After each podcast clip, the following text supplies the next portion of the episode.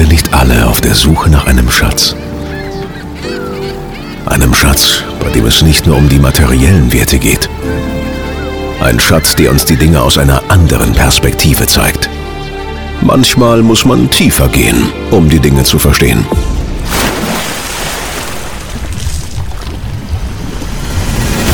Tauche ein, tauche ab und lass es uns gemeinsam öffnen. Mein Sprecher, Schatz, Kästle. Performance, Interviews, Mindset, Studiotechnik, Stories, Hintergründe, Perspektiven. Hallo und herzlich willkommen zum Sprecher Schatz Kästle zu einer neuen Ausgabe. Wie immer mit mir, Markus Kästle, selbst professioneller Sprecher und für euch mal wieder in der Kabine und am Mikro. Und heute mit einem Thema, das uns alle mal wieder betrifft und vor allem jetzt auch in der aktuellen Corona-Zeit manchmal auch mit einem kleinen Panik-P im Auge versehen ist. Das leidige Thema, was tun, wenn man als Sprecher mal kränkelt. Wenn man krank ist, vor allem wenn man eben eine klassische Erkältung hat, wenn die Nase dicht ist, wenn man hustet, schnupft oder es einfach kratzig in der Stimme ist. Was tut man dann und welche Tipps gibt's vielleicht auch, um möglichst schnell wieder auf die Beine zu kommen? Deswegen auch in dieser Folge ein Disclaimer vorneweg. Ich bin natürlich kein Arzt, habe keinerlei medizinische Ausbildung und deswegen sind die Tipps, die ich hier gebe, im Grunde genommen meine persönliche Erfahrung und ihr müsst dann selbst entscheiden, wie ihr damit umgeht und natürlich auch, wenn ihr wirklich ernsthafte Beschwerden habt und ihr merkt, die Stimme bleibt weg, ihr seid lange heiser, ihr habt starke Schmerzen, dann natürlich ist der Arztbesuch unumgänglich, um eine entsprechende Medikation dann euch zukommen zu lassen. Aber hier soll es eben um meine persönliche Erfahrung gehen, meine ja Erlebnisse in den letzten Jahren und Jahrzehnten. Was hat denn funktioniert, was hat nicht so funktioniert? Was mache ich, wenn ich mal angeschlagen bin und was lasse ich lieber sein? Übrigens auch noch der Hinweis natürlich, wie in jeder Folge, wenn ihr noch Anregungen, Fragen und Themenvorschläge habt, dann könnt ihr mich immer erreichen unter podcast.markuskestle.de. Das wäre die E-Mail-Adresse, die speziell für diesen Podcast, für das Sprecherschatzkästle eingerichtet ist. Und da beantworte ich die Fragen immer sehr zügig, also innerhalb von einem Tag oder zwei Tagen habt ihr normalerweise Antwort, je nachdem, was sonst bei mir aktuell an Aufnahmen und an Jobs ansteht. Gut, dann steigen wir mal ein in das heutige Thema. Eben, man ist angeschlagen, man ist krank, man ist erkältet. Was nun, was tun, um möglichst schnell wieder entsprechend äh, sprechfit zu sein? Also, die erste Geschichte ist eigentlich gar nicht so sehr ein Tipp bezüglich Medikamenten, sondern eher so ein Tipp bezüglich Arbeitsablauf und Arbeitsplanung. Und vor allem geht es darum, offen zu kommunizieren. Also wenn man merkt, oh, es ist was im Anmarsch oder es ist schon angekratzt und angebrüch, also brüchig, die Stimme ist schon angeknackst und nicht mehr ganz auf der Höhe, dann möglichst den Kunden, die was brauchen oder Sessions, die geplant sind, diejenigen zu informieren, Achtung, im Moment bin ich nicht ganz fit und wir müssten es eventuell verschieben oder gibt es eine Möglichkeit, es auf einen speziellen Zeitpunkt zu legen. Weil meine Erfahrung ist die, ganz in der Früh ist oftmals ziemlich schwierig. Also meistens beginnen die Sessions so um neun Uhr. Meistens, ja. Also die ersten sind meistens neun. Davor ist selten. Also außer man hat wirklich Kollegen, die sind absolute Frühaufsteher, aber normalerweise beginnt der Arbeitstag bei mir so um neun Uhr. Und dann ist es schon oft so, wenn man gerade die Nacht noch hinter sich hat und das Ganze noch so ein bisschen ja, verschleimt und belastet ist, dass man ein bisschen länger braucht, bis die Stimme dann im Grunde genommen sich entfalten kann. Und deswegen wäre dann mein erster Vorschlag zu sagen, ob man die Aufnahme nicht vielleicht, wenn sie in der Früh geplant wäre, jetzt hypothetisch gesprochen, nicht auf einen etwas späteren Zeitpunkt legen könnte, um dann der Stimme etwas mehr Zeit und Raum zu geben, um sich ein bisschen erstmal einzugrooven. Weil oft man in der Früh so richtig verranzt ist und dann geht das oftmals dann doch besser, als man denkt. Also man muss dem Ganzen ein bisschen mehr Zeit geben, dem Apparat, dass er sich im Grunde genommen warm laufen kann. Also der erste Tipp, offen kommunizieren und dann auch wirklich schauen, dass man die Sessions dann im Grunde genommen etwas später legt, in einen Wohlfühlmoment, wo man merkt, okay, jetzt geht's eigentlich erfahrungsgemäß ganz gut, so ab 10, 11 ist es dann doch ein bisschen freier und funktioniert besser. Genauso, dass man sagt, man muss priorisieren. Es gibt vielleicht Jobs, die sind geplant, man kann aber freundlich nachfragen ob denn das vielleicht auch zu einem späteren Zeitpunkt geht. Man kann genauso gut auch nach Profitabilität priorisieren, zu sagen, ich habe da echt eine ganz, ganz wichtige Werbeaufnahme, die würde ich echt wahnsinnig gerne machen. Toller Kunde, tolles Projekt. Wäre schade, wenn das nicht klappen würde. Und alles andere eben etwas mehr freischaufeln. Sagen, Freunde, das geht es nicht. Ich bin gerade angeschlagen. Ich muss meine Stimme schonen, mich erholen, um dann eben das auch liefern zu können. Genauso kann man vorschlagen, zum Beispiel, dass man ganz offen sagt, hey, ich versuche es, ich bin nicht hundertprozentig auf der Höhe und wenn es nicht klappt, dann vergessen wir das Thema auch und dann fallen auch keine Kosten oder sowas an. Ja, man sagt einfach, ich mache euch im Grunde genommen wie so eine Art Punktcasting. So klinge ich aktuell. Ist es für euch okay? Passt das für euch? Kommt das für euch in Frage? Wenn ja, das ist mein aktueller Stand der Dinge. Das kann ich liefern. Ist es in Ordnung? Und wenn es in Ordnung ist, wunderbar. Wenn nicht, dann hat man Sicherheit und hat auch der Geschäftspartner Sicherheit und dann passt das auch für beide Seiten, meiner Ansicht nach. Ich würde dafür auch nichts verlangen, weil es ist ein Servicegedanke, ja. Also man bietet einen Service, man ist krank, man kann zwar nichts dafür, aber warum soll der Kunde jetzt was zahlen, wenn man krank ist? Also das macht einfach irgendwie keinen Sinn, ja. Ähm, man muss diesen Servicegedanken dann meiner Ansicht nach in den Vordergrund stellen, sagen, ich äh, mache euch eine Aufnahme, so klinge ich aktuell, love it or leave it, ja. Ganz einfach. Dann kommen wir mal zum weiteren Punkt, und zwar ähm, Jobs, bei denen man sehr viel schreien muss, sehr laut sein muss und sehr intensiv sprechen muss, eher zu verschieben oder abzusagen. Ich habe die Erfahrung gemacht, dass viele Sachen ganz gut funktionieren, zum Beispiel ähm, mein Bereich Station Voice oder auch Dokumentation, wo man viel einfach nur ruhig erzählen muss, oftmals der Stimme, wenn sie leicht angekratzt ist. Ich rede nicht von heiser, ich rede von leicht angeraut oftmals sogar ganz gut tut, weil man kann eben auch mal so, ein, so eine Erkältung oder so einen beengten Hals auch oftmals freisprechen.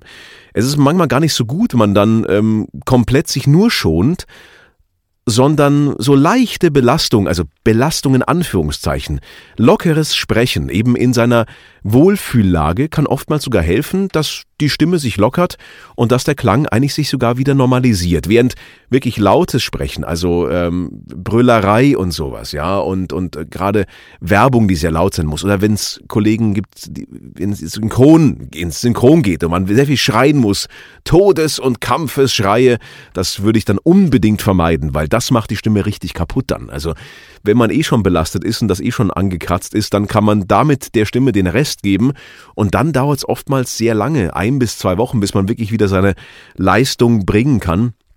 Und das ist es dann im Zweifel natürlich überhaupt nicht wert. Also das würde ich würde ich unbedingt vermeiden. Also das wäre so mein Tipp bezüglich der Planung erstmal, dass man schaut, dass man in seinem Kalender erstmal dafür sorgt, dass man, ohne jetzt alles pauschal absagen zu müssen, sich Freiräume schafft für Erholungsphasen und die Jobs macht, die Priorität genießen und die auch von der stimmlichen Beanspruchung machbar sind.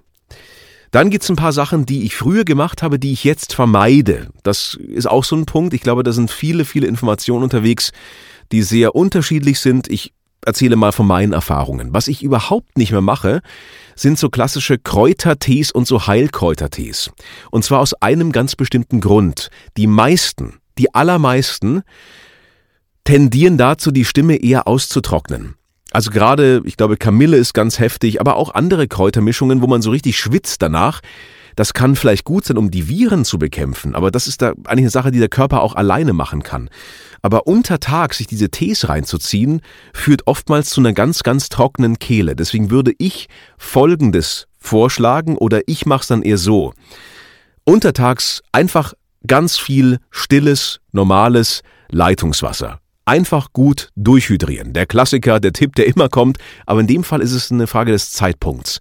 Und dann nach der ganzen Session, wenn man also nicht mehr am Mikrofon sein muss, er dann wirklich einen schönen, frischen Ingwertee, Zitronengras, Honig rein, aber kein Kräutertee. Also wirklich Ingwer, bisschen Zitrone, Vitamin C, bisschen Zitronengras, aufgießen, heiß und das dann trinken, aber nicht den klassischen Tee, weil der eben im Grunde genommen eher auch gerade grüner Tee oder auch viel Kaffee dann vermeiden, alles was dehydriert weglassen, alles was hydriert gerne nehmen. Ein weiterer Tipp, so jetzt kommen wir mal in die, in die Medikamentenrichtung. Auch hier, wie gesagt, Vorsicht, ist nur meine persönliche Erfahrung. erstmal checken, ob ihr es auch vertragt und eben auch natürlich bei schweren Verläufen unbedingt euren Arzt konsultieren. Ja? Ähm, erster Tipp ist das, was ich sehr gut finde, ist ähm, zum einen Emser Pastillen. Also wenn man Lutschpastillen nimmt, nicht das süße Zeug nehmen, wo einem der Mund zusammenpappt, ja. Also nicht unbedingt die M-Eukal Salbei Honig, die zwar gut schmecken, aber die es richtig so klebrig machen. Gerade untertags nicht, weil dann, dann klatscht das dauernd und dann schmatzt man dauernd in Aufnahmen, ist unschön. Würde ich auf jeden Fall vermeiden. Wenn ich was machen würde, sind's Emser Pastillen. Die, die klassischen, auch die ungezuckerten, die schmecken zwar nicht so gut, eher eben salzig, weiß ja, dass das Emser Salz ist im Grunde genommen. Die sind aber sehr gut und beruhigen den ganzen Apparat exzellent. Und die kann man auch kurz mal zwischen Aufnahmen nehmen. Was man als Erholungsphase nehmen kann, wenn man also eine längere Session hinter sich hat und dann auch nicht sofort eine neue Session beginnen muss, sind diese Gelo Revoice Tabletten. Da braucht man eine halbe Stunde. Das ist so, ich glaube, das ist vor allem Hyaluron und das legt sich wie so ein Samtfilm dann in den Hals hinein. Und das ist sehr gut nach langen Sessions oder wenn man sagt, okay, jetzt bin ich durch für heute, jetzt nehme ich das, weil danach sprechen ist ähnlich wie bei diesen anderen Bonbons schwierig. Dann würde ich aber eben, anstatt dass ich jetzt sage, ich nehme irgendwelche Salbei Honig, so generische Sachen, lieber die Revoice-Sachen, da gibt's auch, glaube ich, White Labels mittlerweile im, im den Drogeriemärkten. Ähm, ich glaube, das basiert auf Hyaluronsäure, glaube ich. Aber wie gesagt, bin mir nicht ganz sicher. Ich kann euch nur den Markennamen sagen. Das wären eben diese Revoice, die dann, finde ich, ganz gut helfen und die die Stimme dann sehr, sehr gut beruhigen. Was man auch machen kann, wenn man zwischen Sessions ist, sich so ein bisschen frei brummen, sich so frei summen. Diese tiefen Vibrationen ähm, lösen oftmals den Schleim von den Stimmlippen und den ganzen Apparat und das befreit dann auch so ein bisschen. Also ich würde, ja, so Tonleitern kann man hochsummen, man kann eben auch Melodien summen. Alles, was im Grunde genommen so ein bisschen Vibration erzeugt, hilft, dass sich der Schleim ein bisschen löst. Genauso wissen aber auch viele, was man vermeiden sollte, eben ist exzessives Räuspern, exzessives Husten, weil das natürlich eine unglaubliche Belastung für den ganzen Stimmapparat ist. Manchmal auch ehrlich, geht's nicht anders, wenn man mal in der Session ist und merkt, boah, jetzt bin ich aber sowas von verranzt. Jetzt muss ich mich echt trotzdem mal frei räuspern. Es geht gerade nicht anders, ist ja vollkommen okay. Aber nicht zu einer Gewohnheit werden lassen. Dass man also immer wieder sich räuspert, dass man heftig hustet. Lieber versuchen, das wegzuatmen oder, oder in einem ganz leichten Maß zu, nur zu machen. Also wenn man sich frei räuspert, echt nicht jetzt mega laut vor sich hin räuspern und auch beim Husten eher versuchen, es wegzuatmen, und wenn es gar nicht anders geht, eben nicht ausarten zu lassen, dass man das ganze Thema hier nicht noch unnötig äh, weiter belastet, ja. Dann habe ich noch eine andere Empfehlung und zwar ist das äh, wirklich ein Medikament auf, auf natürlicher Basis, das man nehmen kann, wenn man merkt, oh, jetzt geht's aber los hier. Ähm, das ist das Angozin. Das ist ein natürliches Medikament, heißt Angozin Infektblocker, glaube ich. Und soweit ich das weiß, ist das äh, ist das irgendwie aus der, ähm, was ist das gemacht? Ich glaube, Meerrettichwurzel und Senfkörnern oder so. Äh, nee, Kapuzinerkresse und Meerrettichwurzel. Also rein natürlich. Ähm, da nimmt man äh, drei mal drei, ist glaube ich die Empfehlung, steht auch alles drauf. Also drei am Morgen, drei mittags, drei abends. Und das ist eigentlich gut verträglich, zumindest ich habe damit noch nie Probleme gehabt. Und das hat mir schon manchmal und durchaus zuverlässig geholfen, dass ich äh, ein anfängliches Schnüpflein und ein anfängliches Zipperlein wegbekommen habe. Das äh, hilft aber wirklich nur dann, meiner Ansicht nach oder meiner Erfahrung, wenn es äh, frühzeitig gemacht wird. Also wenn man merkt, oh, irgendwie fühle ich mich nicht so richtig gut, ich habe so ein, so ein Ziepen in der Nase, so ein Krätzlein im Hals, so gleich drauf, gleich Vollgas draufgeben, dann hat man eine Chance, dass das im Grunde genommen sich dann ähm, von selbst auch wieder in Wohlgefallen auflöst und sich nicht zu einer fetten Erkältung entwickelt. Ein anderes Thema auch noch, was man gut machen kann, vor allem in den Wintermonaten. Und äh, ja gut, jetzt hoffen wir, dass bald mal der Frühling richtig durchstartet.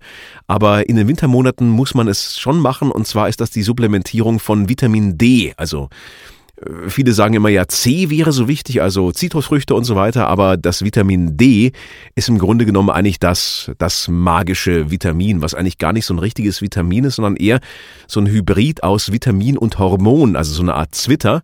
Und Vitamin D ist ganz, ganz entscheidend für die Regulation des Immunsystems und ist äh, im Grunde genommen leider Gottes bei uns in den Wintermonaten nicht auf natürliche Art und Weise produzierbar, weil es eben durch das Sonnenlicht auf der Haut synthetisiert wird. Also der Körper kann das erzeugen, aber nur, wenn er Sonnenlicht ausgesetzt ist und auch nur dann, wenn die Sonne eine gewisse Winkelhöhe erreicht. Und das erreicht sie eben bei uns nur in den Frühlings- und vor allem Sommermonaten. Im Winter können wir über unsere natürlichen äh, Möglichkeiten über die Haut eben nicht ausreichend Vitamin D supplementieren oder erzeugen. Deswegen müssen wir es supplementieren.